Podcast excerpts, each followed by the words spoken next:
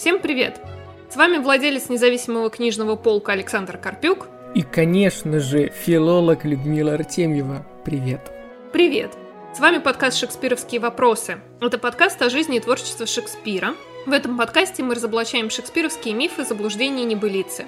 Мы рассказываем, откуда они взялись и чем же так опасны. Мы покажем, что настоящий невыдуманный Шекспир не менее, а даже более интересен, чем окружающие его мифы. Поехали!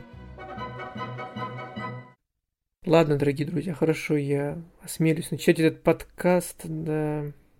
Нет, ну просто, понимаете, мы продолжаем с Людмилой Артемьевой, ну точнее, она продолжает рассказывать и исследовать, а я продолжаю слушать и что-то спрашивать, и вот когда я увидел тему одного из наших выпусков, который мы сегодня, собственно, записываем, у меня возникло несколько вопросов, потому что когда я увидел формулировку «мальчики Шекспира», то я подумал абсолютно, ну, вообще, я бы, в общем, не связал название этой темы с тем, о чем Люда сегодня расскажет. И я думаю, вас тоже заинтриговала такая необычная формулировка, поэтому, Люда, расскажи, что подразумевается под этим многозначительным сочетанием всего лишь из двух слов. Что это такое и как это связано, простите, с лошадьми, с театром и вообще, в принципе, с его судьбой? Всем интересно знать, как Шекспир из Стратфорда попал в Лондон и как он начал работать в театре.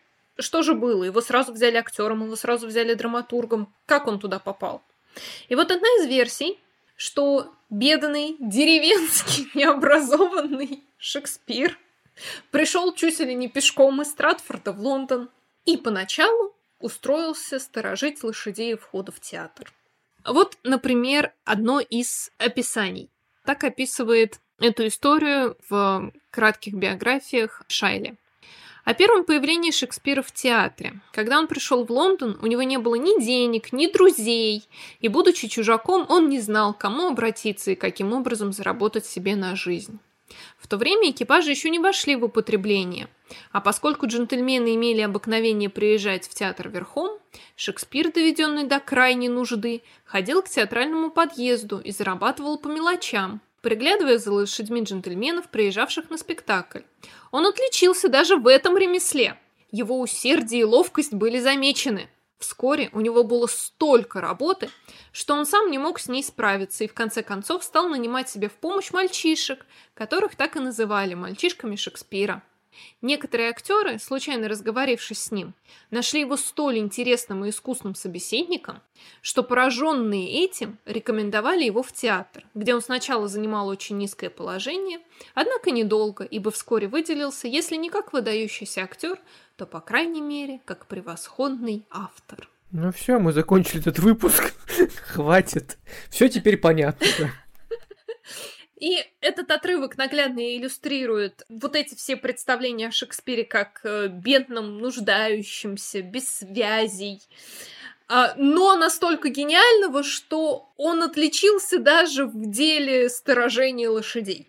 И здесь подчеркивается его гениальность, и вот эта вот удача, что с ним разговорились актеры и были поражены его слогом, и его умение зарабатывать деньги, которое тоже очень много обсуждается в связи с Шекспиром, поскольку вот он аж даже такой предприниматель, мальчишек нанял, чтобы они ему помогали с таким количеством работы.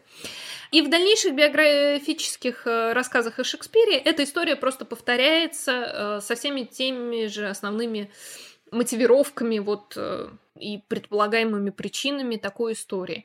Эта история, естественно, никак документально не подтверждена. Она родилась из анекдотических свидетельств. Ну, она довольно забавна. И ее можно встретить, кстати, пересказанную даже в какой-нибудь современной литературе, эм, как-то обыгрывающей шекспировскую биографию. Так что теперь, читая эти книги, вы будете знать, что это миф. Прикольно. Нет, ну знаешь, насколько действительно Ой. В общем, нужно было тебе по-другому тему называть, потому что те, кто увидит это, они, ну, название этого подкаста, они не поймут. С другой стороны, это станет для них поводом включить и, и ответить на вопрос, что это значит.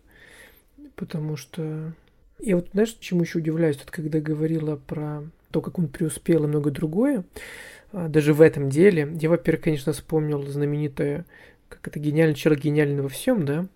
И, конечно же, я вспомнил то, что многие поэты Да и писатели, да вообще любые люди в любых творческих профессий начинали, конечно же, не с писательской такой высокой деятельности. Ну, не все.